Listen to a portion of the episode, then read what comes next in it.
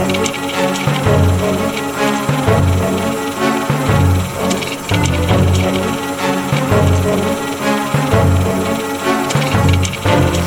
Hallo und herzlich willkommen zu Anno. dem Podcast über aktuelle Forschung aus der Geschichtswissenschaft. Mein Name ist Philipp Jansen und ich begrüße alle zur 36. Folge. Zwei Städte Niedersachsen, Startpunkt die 70er Jahre. Die Marinehafenstadt Wilhelmshaven und die Autostadt Wolfsburg. Konfrontiert mit den Wirtschaftskrisen Mitte der 70er und Anfang der 80er Jahre. Wie nahmen Sie diese Krisen wahr und wie ging es, gingen Sie damit um?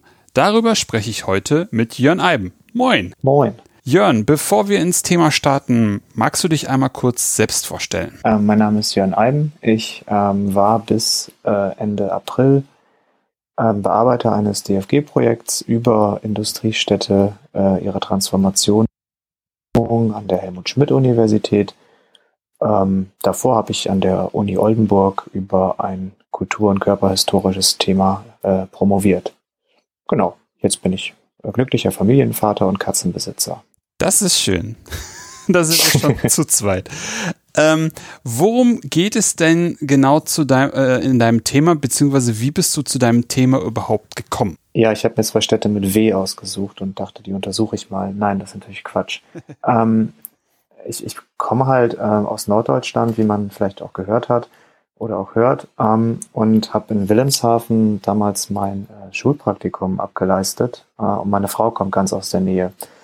Äh, als ich so in Wilhelmshaven dann das erste Mal durch die Stadt gelaufen bin, sind mir die doch zum Teil recht enormen Kontraste einfach baulich bereits aufgefallen. Also zwischen so irgendwie noch so halb existierenden Gründerzeitvillen, ähm, große Brachen. Wenn man ein bisschen rausfährt, sieht man äh, völlig verwaistes Industriegelände zum Teil. Ähm, die Kontraste fand ich ganz interessant und da habe ich dann mal mich gefragt, ähm, ja, äh, wann ist, wann ist denn eigentlich, wann ist denn hier eigentlich das Problem entstanden? Und mhm. so bin ich halt dazu gekommen. Äh, das zu kontrastieren mit einer Stadt, die ja eigentlich bis heute im Ruf steht, äh, ja, wirtschaftlich enorm gut dazustehen, ähm, das fand ich irgendwie eine ganz gute Idee und ähm, Wolfsburg passt da ganz gut. Passt auch deshalb dann tatsächlich ganz gut, weil ähm, Wolfsburgs Erfolg ja im Prinzip auf äh, einem nach wie vor sehr erfolgreichen Industrieunternehmen beruht, ähm, womit ähm, ja so eine, so eine Grundidee, die Martina Hester eigentlich äh, gemeinsam entwickelt hat, formuliert ist, nämlich, dass das, wovon eigentlich immer schon lange abgesungen wurde, nämlich der Industrie, äh, dass das eigentlich bis heute existiert. Wolfsburg äh, und an anderen äh, Automobilproduktionsstandorten, wo nach wie vor ein Großteil der Wertschöpfung und des äh, kommunalen Wohlstands aus der industriellen Produktion herrührt. Hm. Und den Kontrast fand ich ganz gut. Äh, nicht zuletzt deshalb, weil gerade in den 70er Jahren Wilhelmshaven auf einmal anfängt, äh, ähm, sich, für, sich für besonders kapitalintensive Industriebetriebe zu interessieren, was äh, diesen ganzen Diagnosen zu nach dem Boom und dem Ende der Industriegesellschaft und so weiter einigermaßen entgegensteht. Hm. Das war die Idee. Ich hatte mich, ja, hatte mir gedacht, dass wir vielleicht einmal kurz über die beiden Städte sprechen, um den Zuhörenden einfach mal eine Idee davon zu geben, was das für Städte sind ähm, und wie die sich entwickelt haben zu dem Startpunkt der 70er Jahre. Ähm, womit willst du anfangen? Äh, ich fange an, womit ich gerade auch schon angefangen bin. Ich fange mit Wilhelmshaven an. Äh, mhm. Das ist auf jeden Fall eine, ja, mehr oder weniger eine Zweckgründung. Äh, Mitte des 19. Jahrhunderts wird das vom äh, preußischen König erworben, der dort gedacht hat, dass er dort eine ganz gute ähm, Basis für seine m, Marine schaffen könnte. Mhm.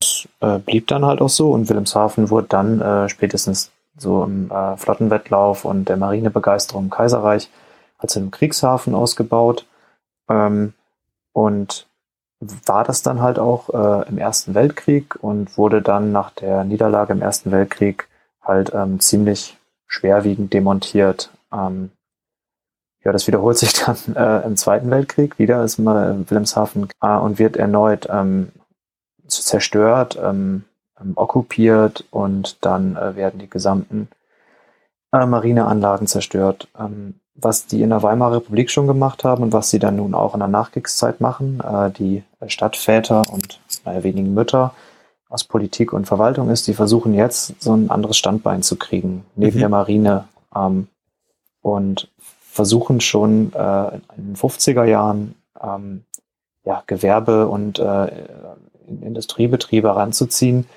Das klappt leidlich. Die haben relativ viele, ich sag mal so Fluchtbetriebe aus der damaligen sowjetischen Besatzungszone, eher kleine und mittelständische Betriebe.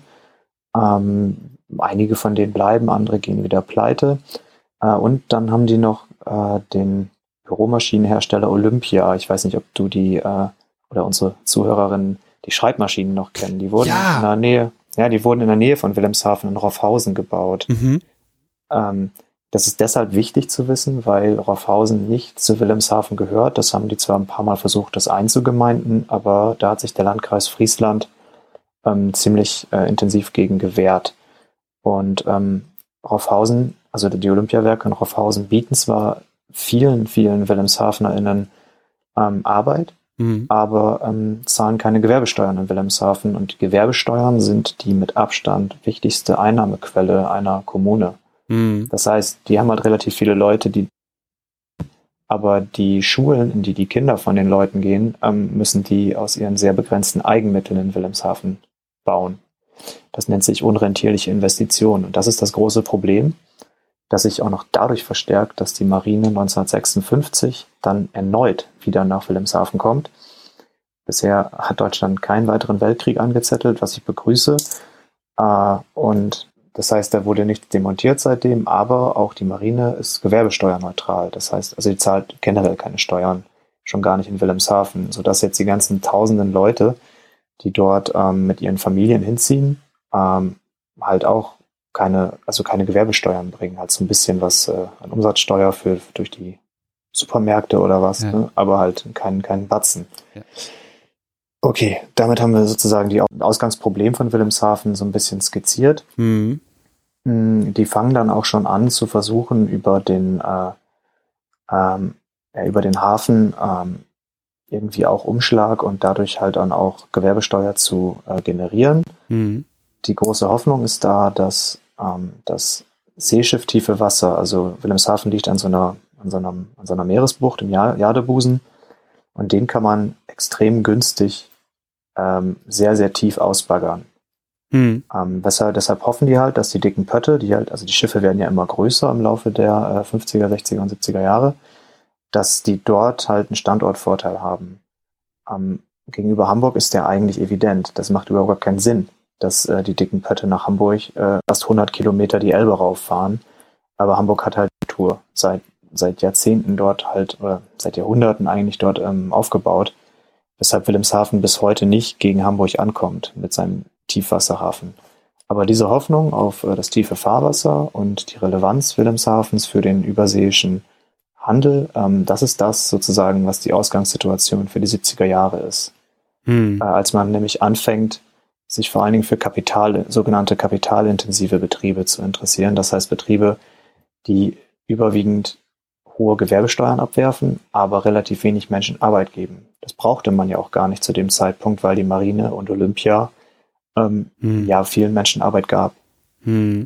Ähm, Wolfsburg ist genau wie Wilhelmshaven auch eine reine Zweckgründung. Ähm, 38 gibt, äh, geht der Befehl von Adolf Hitler, äh, ein, ähm, ja, ein, ein Werk für den ähm, sogenannten KDF-Wagen, also den äh, von Kraft durch Freude, so eine Art ja, Volkswagen im äh, ursprünglichen Sinne wie den Volksempfänger, also ein Auto, das sich jeder, jedes Mitglied der ähm, Volksgemeinschaft leisten kann. Das soll in Wolfsburg oder in der Stadt der KDF-Stadt bei Fallersleben, Stadt des KDF-Wagens bei Fallersleben, so hieß es ursprünglich.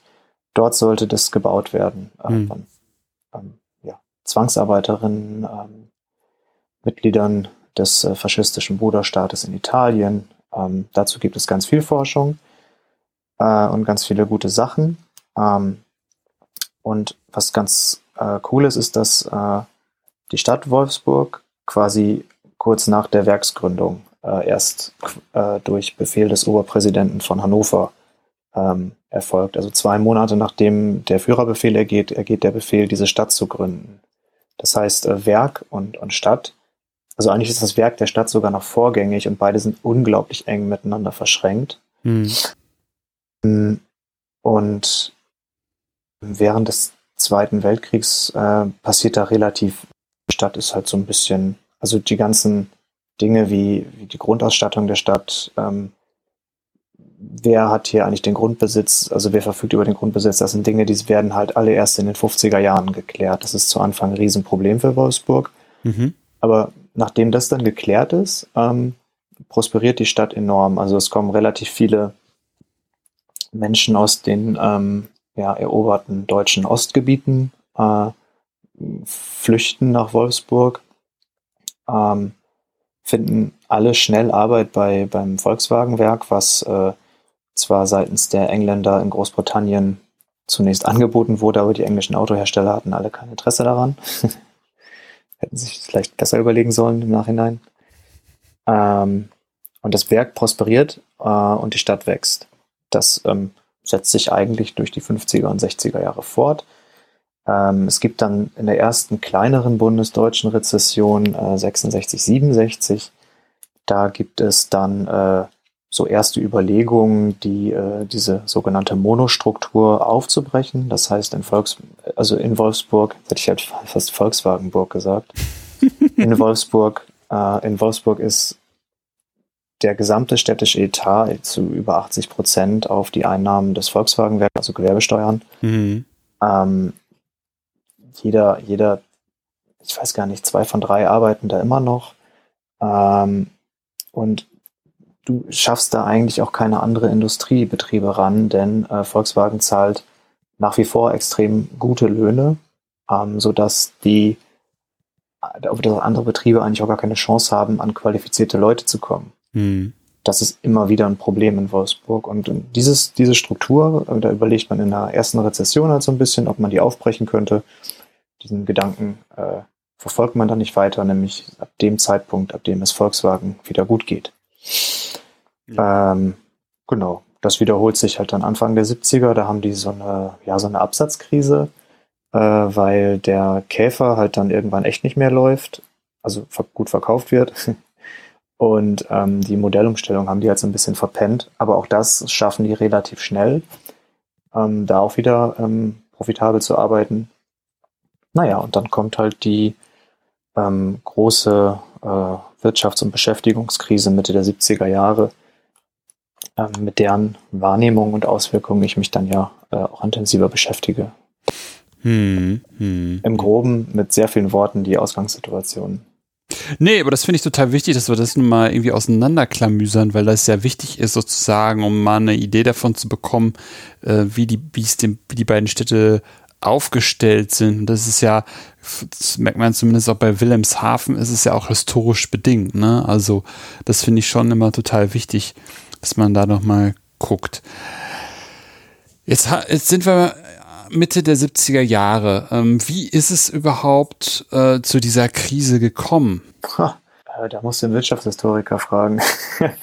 ähm, also es ist halt, es gibt da verschiedene, verschiedene Elemente. Ich, ich, glaube auch nicht, dass man da von einer Krise sprechen kann, sondern dass es da ganz unterschiedliche Problemfelder gibt. Zum einen ähm, eigentlich ein sehr prominenter Aufhänger, da ähm, hat sich Rüdiger Graf äh, aus, aus Potsdam, wie ich finde, auch vollkommen zu Recht, äh, naja, ich will nicht sagen echauffiert, aber er hat auf jeden Fall darauf hingewiesen, dass die Ölkrise, die sogenannte erste Ölkrise, eigentlich immer den Aufhänger bildet, äh, um die Krise Mitte der 70er Jahre zu erklären. Ich glaube, das heißt bei ihm irgendwie so, ähm, je kürzer das Buch, desto sicherer erfolgt ein Verweis auf die, auf die Ölkrise. Hm. Hm was mit der Ölkrise passiert, ähm, ist, dass der ähm, Ölpreis äh, enorm steigt äh, und auch nicht wieder fällt, also nicht wieder wesentlich fällt, hm. ähm, was Energie äh, und aber eben halt auch Kraftstoff, was ja für Volkswagen vielleicht ein bisschen interessant ist, teurer macht. So. Mhm. Und daneben gibt es ähm, äh, Entwicklung, ähm, das sogenannte Bretton Woods Abkommen, also der ähm, äh, Goldstandard, ähm, nee, Goldstandard nicht, die, äh, da zerbricht halt irgendein ähm, ähm, globales Abkommen darüber, wie äh, Währungs, äh, wie, wie Wechselkurse fixiert werden. Und mhm. ähm, als das äh, zerbrochen ist, mhm. führt das dazu, dass die D-Mark enorm aufgewertet wird. Also die Mark ist auf, ein, auf, auf, einmal viel mehr wert, was ein Problem ist für exportorientierte Industrien wie mhm. die Automobilindustrie. Mhm. mhm. Und da die Automobilindustrie in Deutschland nach wie vor äh, eine der, einer der Motoren haha, der Volkswirtschaft ist, mhm. äh, führt es dazu, dass ähm, Deutschland ähm, mehr oder weniger sukzessive in, äh, ähm, in eine Rezession schlingert. Das heißt, ähm, du hast halt äh, ein sehr geringes oder sogar ein äh, negatives Wachstum, was ein mhm. ziemlich beknackter Begriff ist, aber dem Gebrauchschaftslehre. Ähm, und all das sozusagen, wo das, wo das herkommt und so, das sind nicht so ganz meine Themen. Mhm. Äh, deswegen ist meine Antwort auch so schlecht eigentlich. Und äh, mir ging es immer vor allen Dingen darum, wie äh, sozusagen diese äh, auf Ebene der Gegenwart ähm, von den Zeitgenossinnen äh, wie die wahrgenommen werden. Mhm. Und das heißt nämlich eben nicht, also das ist mir ganz wichtig, da nochmal vorzuwarnen, ich will jetzt nicht so eine Art konstruktivistischen Fehlschluss äh, äh, aufscheinen lassen, als wäre die Krise nur herbeigeredet. Die mhm. ist schon sehr manifest. Also äh, Leute verlieren ihre Arbeit, mhm. ähm, das, ja, das Defizite wachsen und so weiter, Schulden steigen, äh, Steuereinnahmen brechen weg. Aber all das ist halt ja nur dann interessant eigentlich, wenn die Leute irgendwie darauf reagieren. Mhm. Und das habe ich mir, das hat mich halt interessiert. Und äh, auf, sozusagen auf, auf bundesrepublikanischer Ebene ähm, wird die äh, Ölkrise und vor allen Dingen die damit zusammenhängenden äh, bekannten autofreien Sonntage, die werden ja, geradezu äh, hysterisch irgendwie wahrgenommen. Ähm, was aber was aber sich sozusagen vollkommen bricht mit der, mit dem, wie die Leute damit umgegangen sind. Also mhm. das lässt sich bundesweit problemlos verfolgen anhand von Allensbach-Umfragen und was weiß ich, dass den Leuten diese autofreien Sonntage relativ egal waren. Mhm. Ähm, und das bestätigt sich halt für Wilhelmshaven und, und Wolfsburg. Parallel dazu gibt's die äh, so eine wachstumskritische Schrift, die ähm, Grenzen des Wachstums, das ist der Bericht von Forschern an den Club of Rome, ähm, die klar machen, dass die Glaube an den immerwährenden Fortschritt äh, und das immer, immer weiter wachsende, immer weiter wachsenden Wohlstand, dass mhm. der, ähm, dass, dass das falsch ist. Das wird nicht auf ewig so weitergehen. Und diese Schlagworte greift so eine entstehende Umweltbewegung, ähm, die greift es halt auf. Das wird für Wilhelmshaven noch total wichtig. Mhm. Äh, und zum Dritten ähm, vollzieht sich sozusagen auf Ebene der Arbeiten ähm, langsamer, aber sicherer Strukturwandel. Das heißt, dass ähm, Mitte der 70er ist der Punkt erreicht, an dem äh, es nicht mehr Beschäftigung in Industriebetrieben als im Dienstleistungsbereich gibt. Ähm, dieses Modell, also dieses Drei-Sektoren-Modell, ne, Landwirtschaft, mhm. Industrie, Dienstleistung, ja. da sind in der Forschung zu Recht völlig um, also extrem umstritten und so weiter. Was aber klar ist, ist, dass dieses Bild des, ähm, des, des geschäftigen Industriearbeiters, woran sich Deutschland halt in, in, im Wiederaufbau ähm, gewöhnt hat, dass das äh, ins Wanken gerät und dieser, dieser Berufszweig halt zunehmend unsicher wird. Das ist dann interessant, wenn man das dann mit Wolfsburg vergleicht, weil da halt der Malucher am Band eigentlich noch bis ja, bis zur nächsten Krise, Anfang der 80er, eigentlich noch so eine, so eine dominante Figur bleibt. Also du hast halt gewisse Ungleichzeitigkeiten zur Entwicklung und der, dem sektoralen Wandel. Hm, hm, hm. Und vor allem hattest du ja gerade schon ähm, beschrieben, als du über Wolfsburg gesprochen hast, dass einerseits zwar ähm, Wolfsburg mit dem, mit dem Bau des Käfers das Ganze ein bisschen zu lang getrieben hat, aber dann doch den Umstieg schnell geschafft hat, also sozusagen da dann nochmal die Kuh vom Eis geholt hat, um dann auch wiederum die Löhne an diese Industriearbeiter zu, zu zahlen. Also was so ein bisschen irgendwie so wie so eine, wie so eine Insel der Glückseligkeit so ein bisschen, sag ich mal, wirkt bei aller Krisen, die dann so, die auch bei Volkswagen passieren.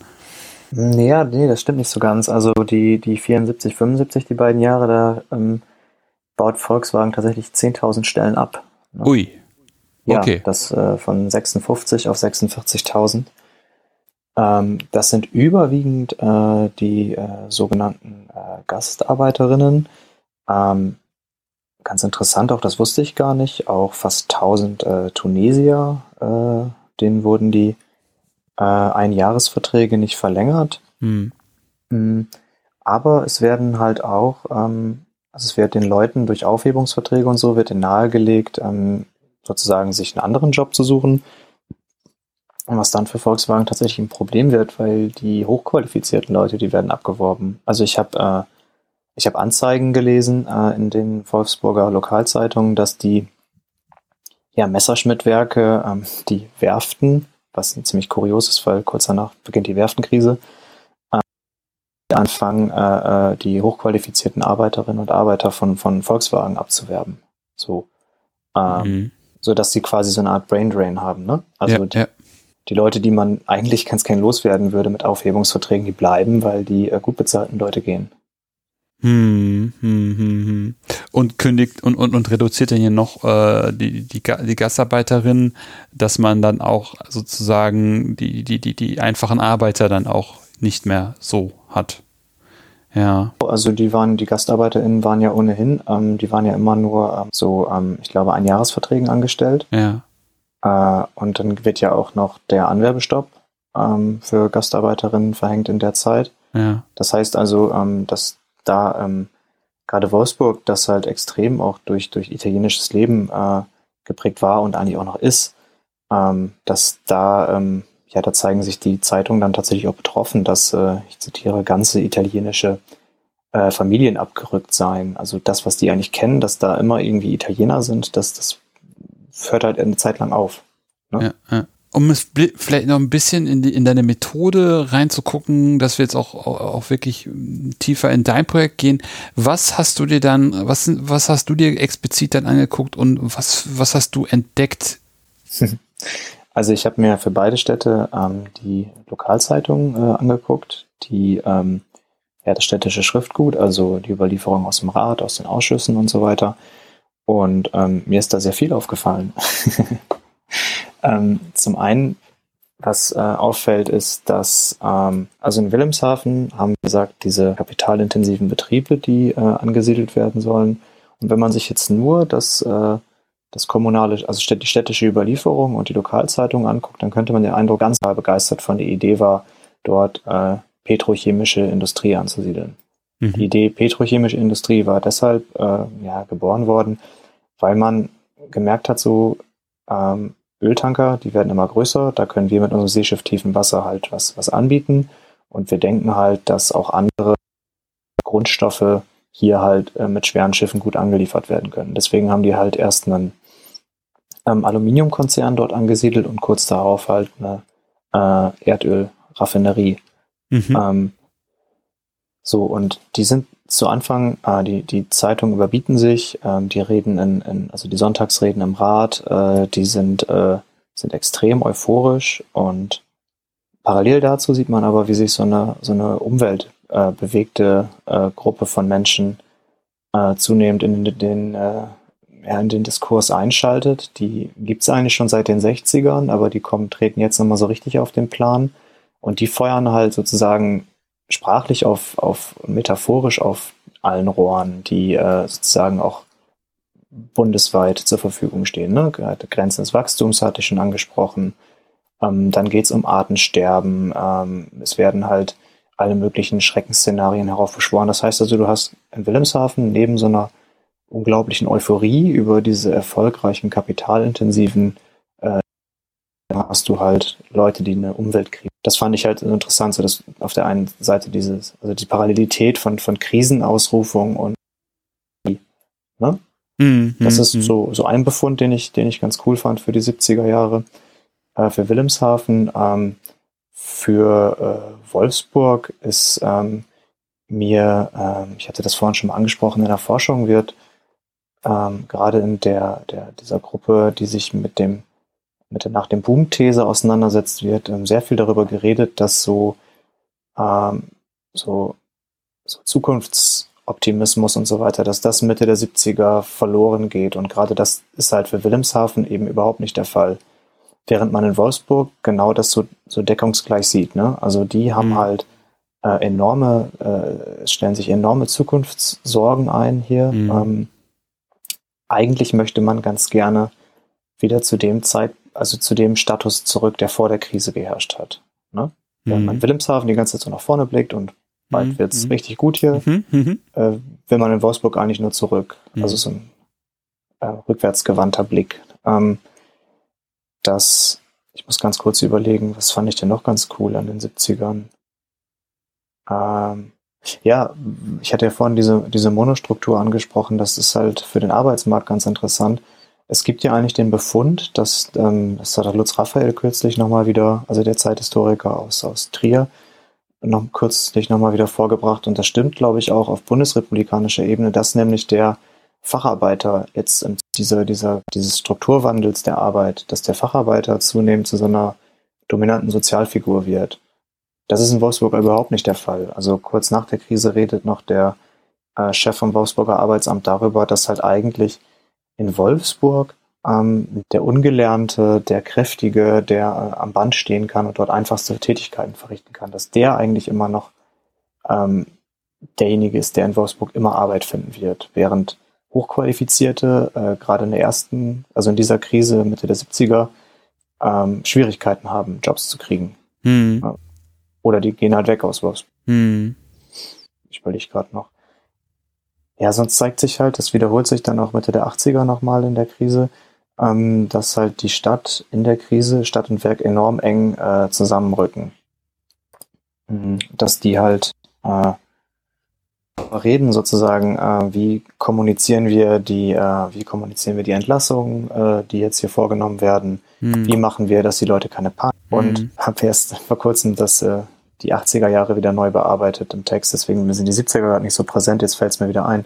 Was ich total spannend fand, war, wie die versuchen, die Krise auch irgendwie positiv umzukehren. Also zum mhm. Wolfsburg ist ja stinkreich, ne? Immer. Und deswegen äh, haben die nicht so, sind die nicht so wohl gelitten unter den anderen Kommunen. Ähm, und wenn Wolfsburg die Krise hat, ähm, fragen man jetzt, warum muss man jetzt Wolfsburg irgendwie unterstützen? Die sind doch reich, die müssen mhm. Rücklagen gebildet haben. Und jetzt fangen die aber an, die, ähm, die Krise dazu zu benutzen, um von dem schlechten Image wegzukommen.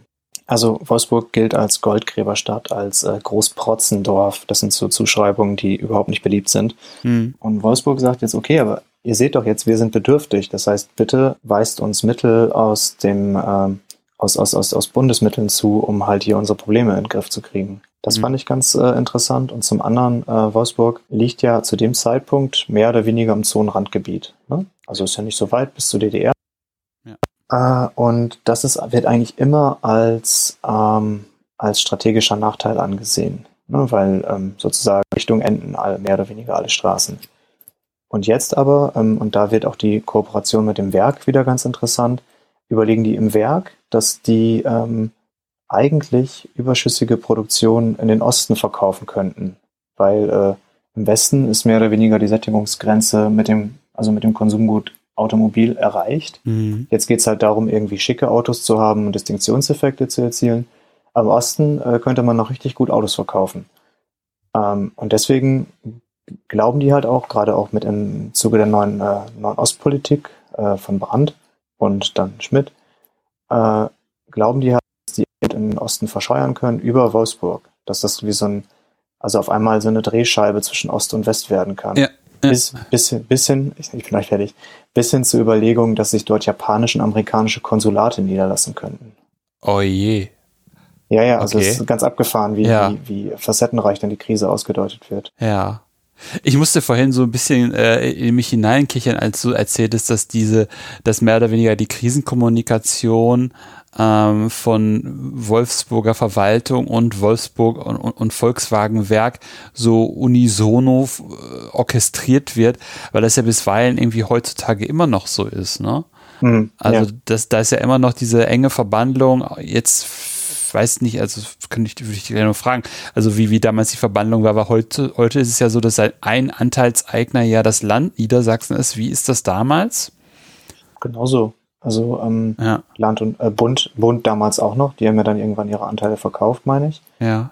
Ähm, Ne, die sitzen halt beide damals im Aufsichtsrat. Ähm, mit der Stadt ist das, äh, boah, das ist super komplex. Also ähm, zu Anfang hatte ich, also in den 50ern, ne? Ja. Äh, und, und 60ern, da hat die Stadt ja so ein bisschen das Problem, dass äh, mehr oder weniger jeder, jeder bei Volkswagen irgendwie arbeitet oder was ich eine Oma hat, die bei Volkswagen arbeitet. Mhm. Und ähm, dadurch entstehen dann halt Interessenskonflikte, wenn, weil irgendjemand musste ja auch einen Rat wählen und irgendjemand von denen im Rat hat auch, auch was mit Volkswagen zu tun so dass tatsächlich ähm, vom Niedersächsischen Landtag ein das sogenannte Wolfsburg-Gesetz gibt halt, die ähm, die Mindestanzahl an äh, Ratsmitgliedern, um Beschlussfähigkeit herzustellen, verringert wird, damit halt eben Leute nicht mit Interessenskonflikten hm. im Rat sitzen, wenn über Dinge entschieden wird, die Volkswagen betreffen. Das heißt, das, das versuchen die politisch schon auseinanderzuhalten. Natürlich gibt es aber unglaublich viele ähm, mehr oder weniger sichtbare äh, Verbindungen. Ne? Und ähm, du bist ja auch nicht bescheuert, deinen größten Anzeigekunden dadurch zu vergrätzen, dass du halt irgendwie sehr kritisch über ihn berichtest. Ne? Mhm.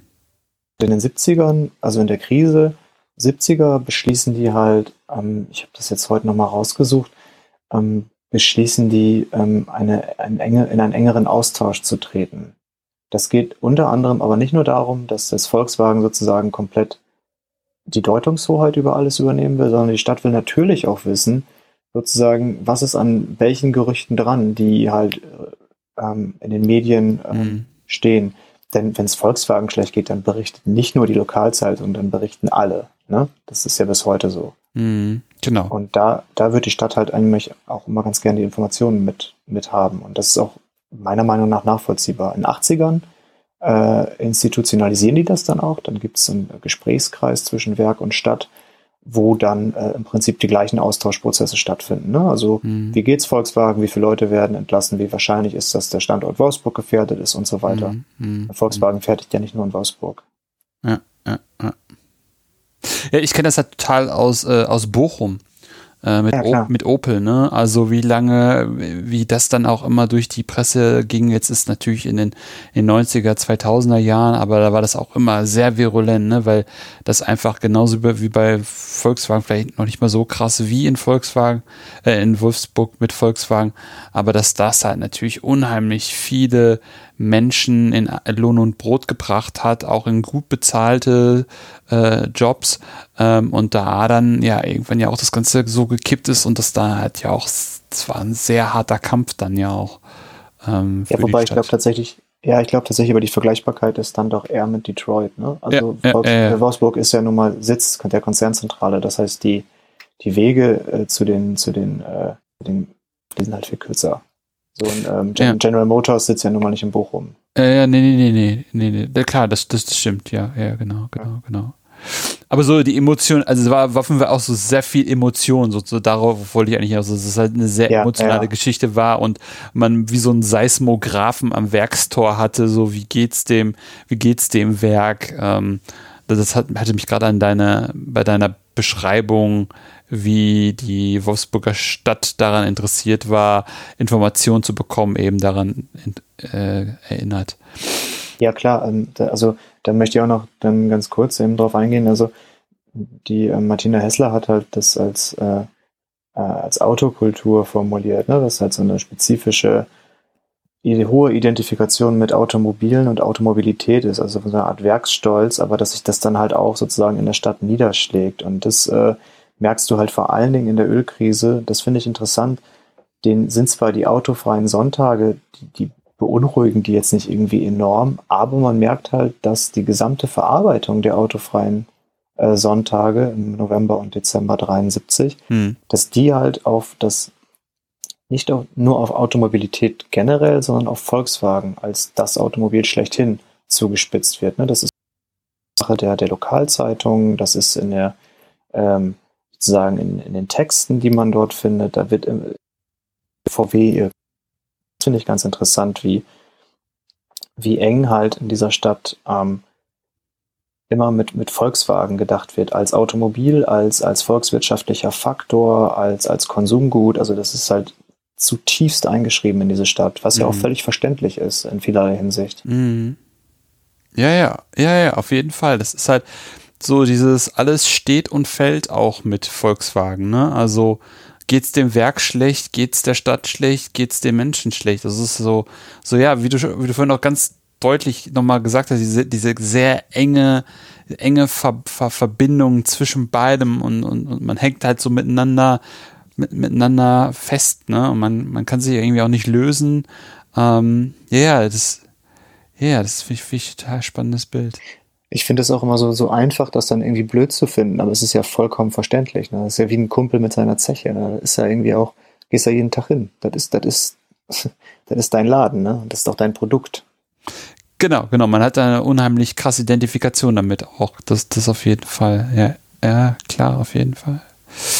Ähm, und es ist ja auch noch eine ganz andere Zeit. Ne? Es sind ja dann teilweise so, so Dekaden, die Menschen dann da schon arbeiten. Ne? Dass es einfach so wirklich DNA wird, ähm, dass man eben äh, bei Volkswagen arbeitet oder der Opelaner oder der mhm. Höschianer in, in Dortmund äh, bei Hösch im, dem Stahlwerk. Also es ist halt wirklich diese, die, ja, die, diese, diese DNA-ähnliche Verbindung mit, dem, mit den Unternehmen. Hm. Ja, und oder die Olympianer, wie in, in, in Olympianerinnen, wie in äh, Willems. Ah, also, ja, da, hat ja. sich halt, da hat sich halt nie so eine Identifizierung mit diesen ähm, kapitalintensiven Betrieben eingestellt, weil die ja nun mal eben auch nicht so viele Leute beschäftigen. Hm. Ähm, aber die, äh, äh, als in den 80ern dann Olympia in Schieflagen gerät, ähm, weil eben äh, damals äh, AEG Telefunken Insolvenz anmelden muss, das halt dann die ähm, die Mutter des Konzerns, ähm, also Olympia gehört zur AEG, mhm. äh, da gründet sich sofort eine Initiative, Olympia darf nicht sterben. Als die, die Aluswiss, also dieses, ähm, ähm, diese, diese Aluminiumfertigungsanlage, die nie so richtig in die Gänge kommt, als, naja, wie gesagt, die kommt halt nicht mal in die Gänge. Ne? Da gründet sich keine Bürgerinitiative oder keine Bewegung, die halt für irgendwie unser Aluminiumwerk oder so kämpft, mhm. ähm, sondern da sind die mehr oder weniger glücklich darüber, dass die das so ein, so ein Problembetrieb äh, loswerden, was dann übrigens später die ICI wird. Der Problembetrieb. Der Problembetrieb, genau. Hm, hm. Jetzt haben wir schon sehr intensiv uns über die 70er unterhalten. Wie geht es dann genau. in, die, in die 80er über ähm, und was tut sich dann da? Ja, in den 80ern, also 79 haben wir die sogenannte zweite Ölkrise ne, durch den ähm, ja, durch die äh, iranische Revolution und ähm, äh, irgendein Krieg mit dem Irak, das habe ich ganz ein bisschen vergessen, ähm, wird der Ölpreis, steigt er kurzzeitig enorm an. Also alle haben halt wieder Schiss, dass jetzt das gleiche passiert, was, was äh, 73 passiert ist. Mhm. Ähm, ist aber nicht so und ähm, letztlich hat die jetzt für meine Fälle relativ wenig Auswirkungen. Was aber passiert, ist halt, dass ähm, ja, die letzten Jahre der sozialliberalen Koalition unter Bundeskanzler Helmut Schmidt, dass die halt eigentlich davon gekennzeichnet sind, dass äh, eigentlich eine permanente Wirtschaftskrise herrscht. Also es gibt halt relativ geringes äh, Wachstum des Bruttoinlandsproduktes, es gibt äh, eine Beschäftigungskrise, also wieder haben viele Leute nicht Arbeit, ähm, der Strukturwandel äh, der, der Arbeit setzt sich fort. Ähm, und all das sorgt halt bundespolitisch für Probleme und schlägt sich dann aber halt auch in beiden Städten nieder. In Wolfsburg ähm, investiert Volkswagen ab Anfang der 80er große Summen in die äh, Automatisierung von, von äh, Betriebsabläufen. Mhm.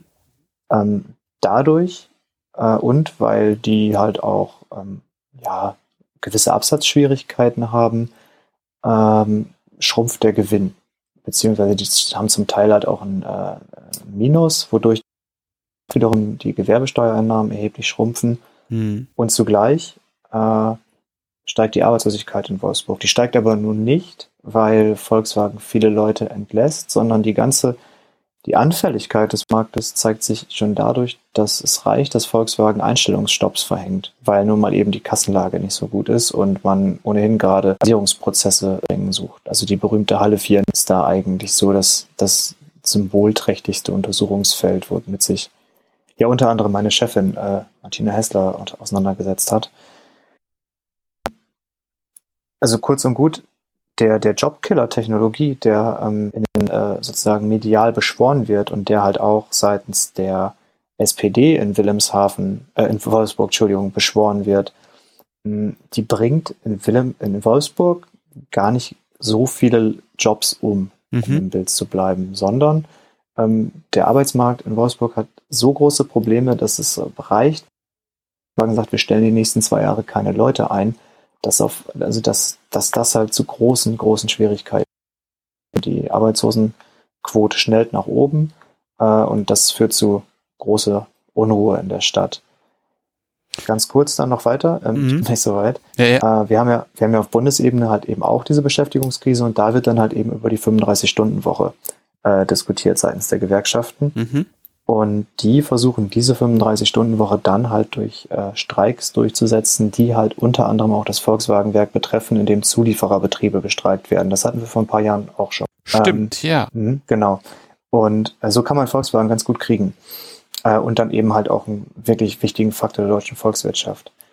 Äh, und inmitten dieses, also dieser Streik, der dann äh, im Frühjahr 84 äh, Wolfsburg halt auch betrifft, in dem nämlich das Volkswagenwerk äh, ja, stillgelegt wird. Ähm, das passiert just in dem Moment, als äh, Volkswagen eigentlich wieder ähm, gu- gute Zahlen schreibt. Die Autos werden wieder gut verkauft und plötzlich können die keine Autos mehr produzieren, weil denen das Material fehlt. Und dadurch entsteht eine riesengroße Unruhe in der Stadt. Man glaubte die Krise eigentlich schon überwunden, weil die Ertragswende in Sicht war, wie das die Bosse von Volkswagen beschwören.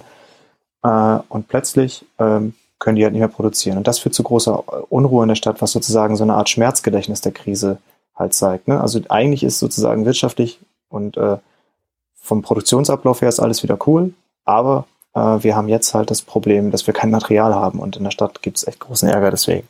Mhm. In Wilhelmshaven ähm, zeigt sich, ich habe vorhin schon die Pleite von, äh, die, die Insolvenz von AEG Telefunken angesprochen. Ähm, mehrere Firmen gehen in Wilhelmshaven pleite, die äh, Mobil Oil, äh, Mobil Exxon heutzutage, äh, die Raffinerie ähm, wird stillgelegt. Ähm, diese äh, Aluminiumfertigungsanlage ist nie wirklich gebaut worden. Das Flüssigerdgasterminal, das seit Anfang der 70er im Gespräch ist, ist jetzt gerade wieder im Gespräch, ist nach wie vor nicht gebaut. Mhm. Ähm, ganz viele Projekte äh, gehen über die Wupper oder sind noch nie so richtig äh, in, in Gang gekommen.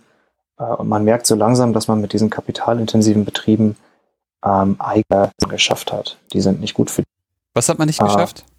ähm, man hat sich damit nur Probleme rangeschafft mit den kapitalintensiven Betrieben.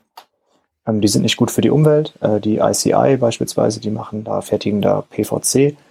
Ähm, da gibt's immer wieder Störfälle. Ähm, es gibt kaum Arbeitsplätze und die dort geschaffen werden, sind eigentlich nur für hochqualifizierte Leute, die auch nicht gerne in Wilhelmshaven wohnen wollen, Mhm. äh, sondern eher dann so ins Umland ziehen oder halt, keine Ahnung, für drei, vier Tage reinfahren und dann wieder rausfahren. Ähm, und ähm, die Arbeitsplätze bei Olympia werden halt unsicher, weil eben AIG insolvent gegangen ist. Und dadurch zeigen sich dann diese ganzen Probleme des, des, äh, des Wilhelmshavener Wirtschaftsmodells, das nämlich eben nur darauf zu setzen, die Gewerbesteuereinnahmen zu erhöhen und dann zu hoffen, dass darauf halt dann irgendwie auch äh, lohnintensive Betriebe folgen, dass das einfach überhaupt gar nicht funktioniert. Ja. Äh, und die Arbeitslosenquote in Wilhelmshaven zu dem Zeitpunkt ist halt echt dramatisch zum Teil. Mhm. Wie nehmen, wie nehmen die Menschen oder wie, wie, wie, wie, wie wird die Krise in Wilhelmshaven dann wahrgenommen? Weil ich meine, so wie du es gerade beschreibst, ist es ja wirklich an, an, an, an, mehreren, an mehreren Stellen bricht ja dieses fragile Konstrukt der äh, kapitalintensiven Industrien ja zusammen, plus dann der Hort für viele Wilhelmshavenerinnen, äh, Olympia wird unsicher. Das ist ja wirklich ein, echt eine sehr krasse Krise. Ja, auf jeden Fall. Ähm, na, wir haben in Wilhelmshaven, wie auch in Wolfsburg, zu dem Zeitpunkt ähm, das erste Mal seit langer Zeit keine, keine SPD-geführte Stadtregierung mehr, sondern quasi wird die Bundespolitik gespiegelt in einer sozialliberalen Koalition, Mhm. die halt in Wilhelmshaven wie auf Bundesebene zu ähm, sehr drastischen Kürzungen im Sozialetat äh, greift. Mhm. Und Krise bekommen die Wilhelmshavenerinnen dann dadurch zu spüren, dass halt äh, viele Leute ähm, teils schwerwiegende Armutserfahrungen machen. Also Mhm. ähm, die Zahl der Obdachlosen steigt. Es werden viele Leute ähm, können ihre Strom- und Gasrechnungen nicht bezahlen. Ähm, die GEW, also die Gewerkschaft für Erziehung und Wissenschaft, ähm, legt den Lehrerinnen nahe, im, im neuen Schuljahr 82, äh, im neuen Schuljahr Armut als pädagogische Kategorie zu berücksichtigen. Äh, irgendwo hinter der IGS äh, gehen arbeitslose Jugendliche, hauen sich gegenseitig was aufs Maul. Ähm, also äh, das ist halt, das ist, da ist dann halt wirklich, die Leute sind zum Teil echt arm und das zum Teil, also was wirklich schlimm ist, ist, äh, darüber berichten dann so Alternativzeitungen, das findest du in der Lokalpresse nicht, dass dann die Leute äh, in den Sommerferien, die können dann äh, nicht mal Strandurlaub in Wilhelmshaven machen, weil die Strände durch die äh, Industrieansiedlungen halt stinkend und und sind. Äh, und die Strände, die man, die schön sind, also wo man halt sozusagen von vornherein auf die weiße Industrie, also den Tourismus gesetzt hat, die können die sich schlichtweg nicht leisten. Horomosil, das ist mit einer vierköpfigen Familie, das sind, das sind 14, 15 Mark, die haben die nicht einfach mal so. Mhm. Und ähm, ja, es ist schon, also ich fand, das zu lesen fand, war nicht so schön zum Teil.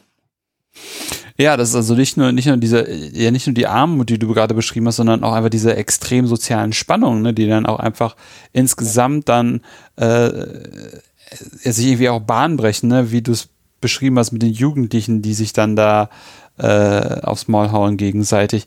Das, das, das ist schon, schon, schon interessant, also finde ich schon interessant irgendwie, dass, was das einfach für eine Auswirkung haben kann, äh, wenn auf einmal die Situation wirtschaftlich so kippt. Also was, wie, wie, wie bunt doch dann auch die Sachen sind, die dann da dann eben einher mitgehen. Also wie, wie vielfältig und vielschichtig die Auswirkungen von einer ja so wirtschaftlich instabilen Lage sind mit eben diesen äh, Kürzungen der Sozialleistung.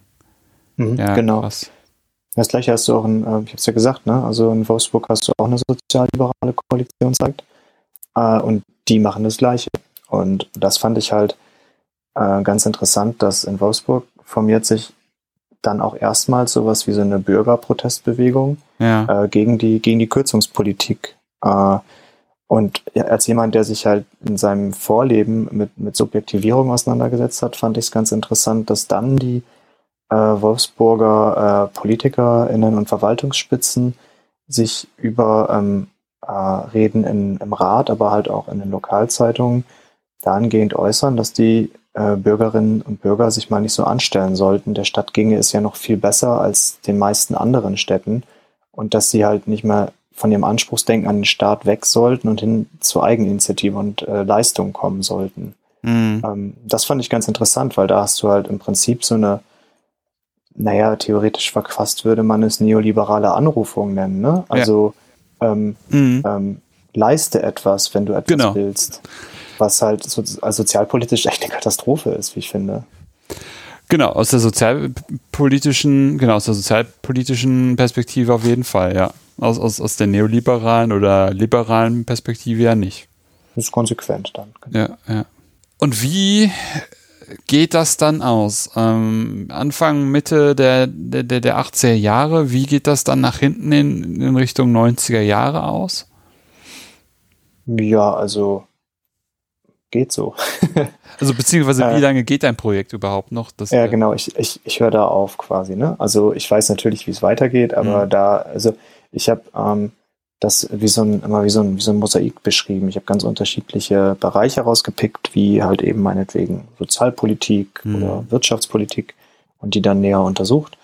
Ähm, das war sehr dicht, deswegen habe ich jetzt nicht mehr gemacht. Äh, und wie es weitergeht. Naja, in Wilhelmshaven wird diese ähm, Industrieansiedlungspolitik dann äh, 85 tatsächlich mehr oder weniger komplett über Bord geworfen. Mhm. Ähm, es gibt, kommt zu einem Wechsel in der Verwaltungsspitze. Der damalige Oberstadtdirektor war sehr, also war einer der treibenden Kräfte dieser Industrieansiedlungspolitik. Ja. Der wird ersetzt durch einen anderen, der das überhaupt nicht richtig findet.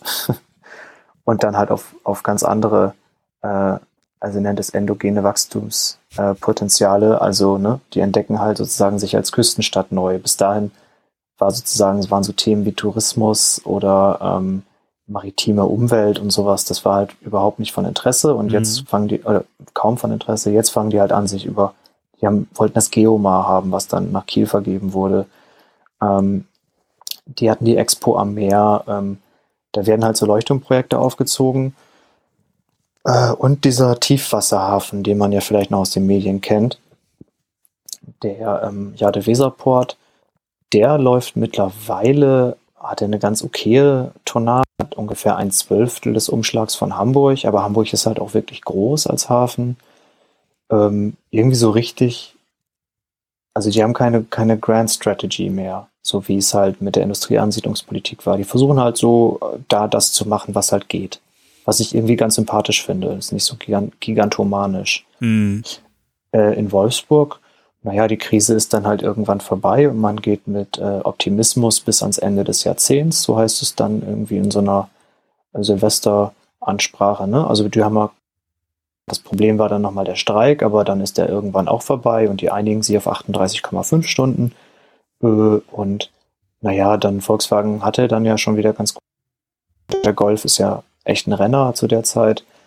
Ähm, das läuft ganz gut, bis dann Mitte der 90er die nächste Krise kommt und dann tatsächlich der äh, zwischen Stadt und äh, Werk, so die, die sogenannte äh, Wolfsburg AG gegründet wird, wo man dann halt versucht, so Dienstleistungs, äh, den Dienstleistungssektor durch Museum, Events, die Autostadt, ne? Also das mhm. ist ja, mhm. wenn man seine, wenn man ein, wenn man es sich leisten kann, einen äh, Neuwagen von Volkswagen zu kaufen, dann kann man den in einem äh, ganz besonderen Erlebnisraum irgendwie abholen. Da werden dann Leute für bezahlt, die halt, das sind dann keine Industriearbeiterinnen mehr, sondern halt Servicekräfte oder wie man das nennt.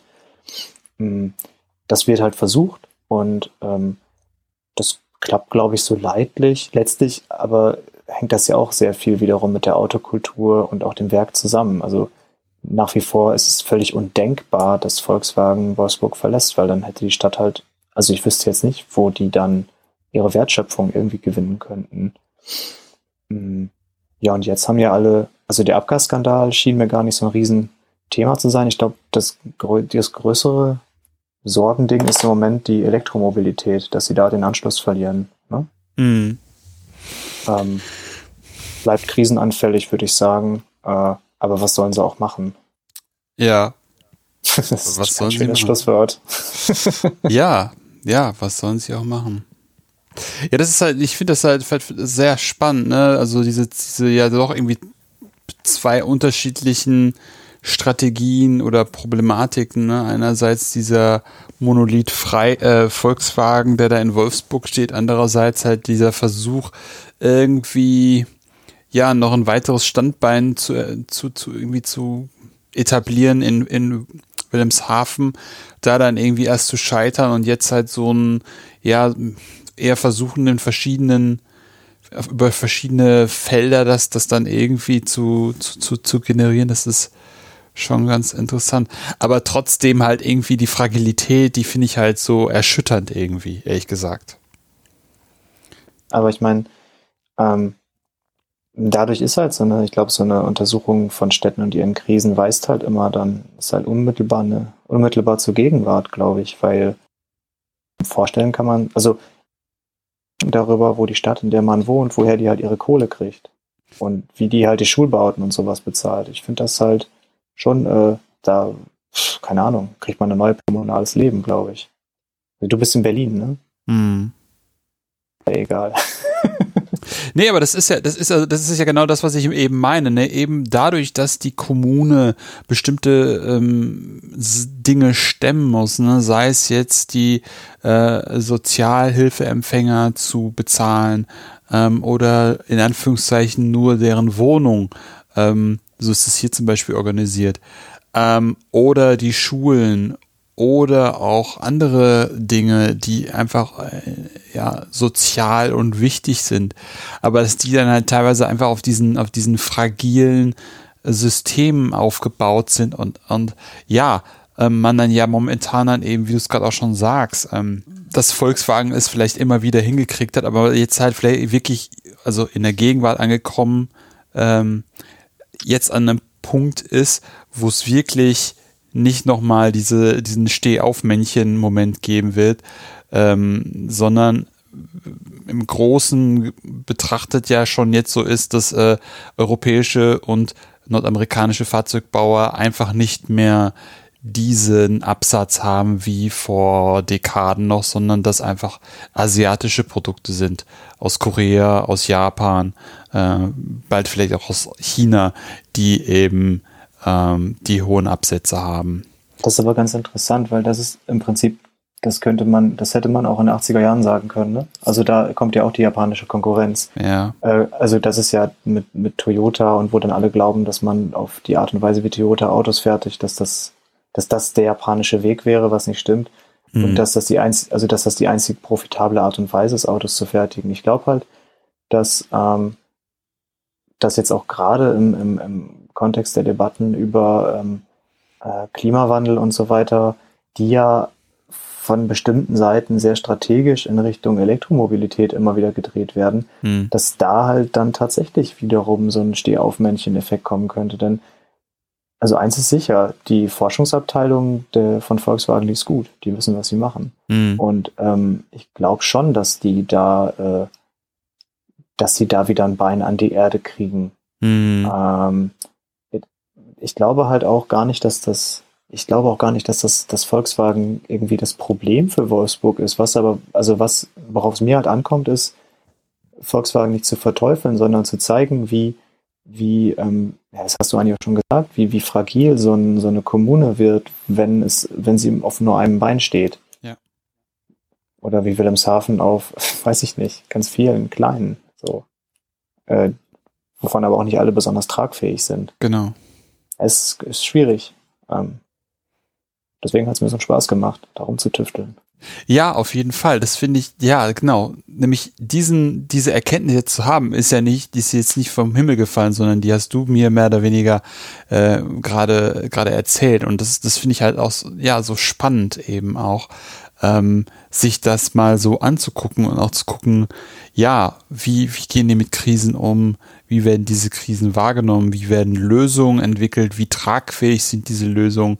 Wenn man jetzt mal über zwei Dekaden sich das Ganze irgendwie anguckt und vielleicht jetzt auch nochmal aus Interesse dann eben jetzt in die Gegenwart, das finde ja. ich irgendwie total, total cool. Wenn wir unsere Hörenden jetzt auch angefixt haben und sie jetzt nochmal die ganze Sache mal ein bisschen tiefer und dichter ähm, bei dir nachlesen wollen würden, äh, hättest du Literaturempfehlungen, die du der Hörerschaft äh, empfehlen würdest? Könntest. Ich kann mein eigenes Buch empfehlen. Ähm, das wird vermutlich äh, Ende des Jahres bei Waldstein äh, erscheinen und ich glaube, das wird sogar ziemlich erschwinglich für einen wissenschaftlichen Text. Ja. Ähm, wahrscheinlich heißt es äh, Industriestädte und ihre Krisen. Ähm, Wilhelmshaven und Wolfsburg in den 70er und 80er Jahren. Mhm. Das könnte interessant werden. äh, über Wilhelmshaven gibt es tatsächlich äh, bedauerlich, bedauernswert wenig Forschung. Also ich konnte mich im Prinzip nur auf eine politikwissenschaftliche Dissertation stützen, die aber auch gar nicht richtig publiziert ist. Aber weil er kürzlich verstorben ist, würde ich dann doch die Arbeit von Jens Graul, die Stadt auf Befehl, nennen wollen. Das ist toll. Tolles Buch. Äh, zu Wolfsburg gibt es super viel Forschung. Ähm, die Ulfert Herrlin, äh, so eine Forschergruppe um Ulfert Herrlin hat seit 67, das ist, das ist tatsächlich, Wolfsburg hat wahnsinnig viele spannende Punkte. Und einer der spannenden Punkte ist, dass die äh, auf ähm, äh, Anraten von dem großen äh, Göttinger Soziologen Helmut Plessner angefangen haben, sich die Entwicklung der Gemeinschaftsbeziehungen in Wolfsburg äh, soziologisch zu betrachten. Und mhm. Wilfried Herrlin ist seit 67 dabei, mhm. immer wieder soziologische Studien über die ähm, Entstehung ein, von, von, von Gemeinwesen ähm, anhand von Wolfsburg als quasi Laborsituation anzustellen. Und der hat, wie gesagt, seit 67 mehrere Sachen veröffentlicht. Ähm, ich glaube, die 2012er heißt Faszination Wolfsburg. Das ist sehr gut so zusammengestellt, wie sich die Stadt so entwickelt hat. Ähm, das ist, glaube ich, sogar frei als E-Book äh, äh, verfügbar. Ähm, also bei, bei VS äh, Wiesbaden äh, erschienen. Es ist jetzt nicht irgendein Fantasiebuch, das ist ein wirklich gutes Buch.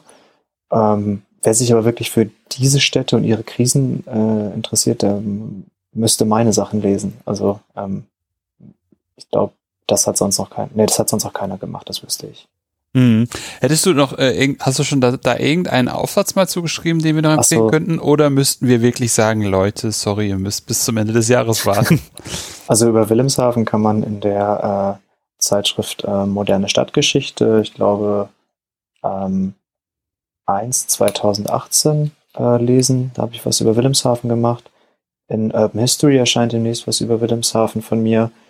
Äh, über Wolfsburg habe ich, äh, über die Krise der 70er in Wolfsburg habe ich äh, mit dem äh, Magazin des Instituts für Stadtgeschichte und äh, für Zeitgeschichte und Stadtrepräsentation in Wolfsburg ein Interview geführt und auch einen kleinen Beitrag geschrieben. Die Zeitschrift heißt Das Archiv. Erschienen ist das Ganze, genau, ähm, erschien in äh, das Archiv Zeitung für Wolfsburger Stadtgeschichte, als Wolfsburg die Krise bekam, eine Perspektive auf die frühen 70er Jahre in äh, eben das Archiv äh, Nummer 3 2016. Da ist, das ist auch äh, Open Source, das kann man einfach googeln, dann findet man das. Ähm, ja, das sind die Sachen, die ich bisher dazu verfasst habe. Super. Das werde ich wie immer natürlich alles äh, in die Shownotes packen. Da brauchen die Leute nämlich gar nichts googeln, sondern ich verlinke das auch. Äh, damit Geil, es schön, schicken. Genau, damit es schön einfach ist äh, für die für die Hörenden, falls sie einfach deine Sachen lesen wollen, dass das äh, als Service dann für die auch nicht so schwierig ist. Ja, super. Das klingt alles echt total spannend. Ich bin sehr gespannt auf dein Buch. Ich werde es mir, glaube ich, echt kaufen und mal äh, durch, durchlesen, weil das ist ein super spannende, spannender Zugang zu, zu Stadtgeschichte, die du da gemacht hast. Ich finde das echt total interessant. Und ja, herzlichen Dank, dass wir heute drüber sprechen konnten. Das war sehr lehrreich für mich. Jörn, hättest du denn auch noch eine Gastempfehlung für mich? Ja, tatsächlich. Ich hätte dir das sonst äh, auch unabhängig von der Gastempfehlung geraten. Ähm, ich habe äh, äh, eine werte Kollegin aus dem Graduiertenkolleg Selbstbildung in Oldenburg, die ein ganz tolles Buch über die Karibik in, in der frühen Neuzeit äh, veröffentlicht hat. Annika Rabke ähm, findest du bei Twitter und ähm, auch online sonst. Äh, die ist, glaube ich, eine coole Gesprächspartnerin. Fände ich super, wenn du die mal befragst.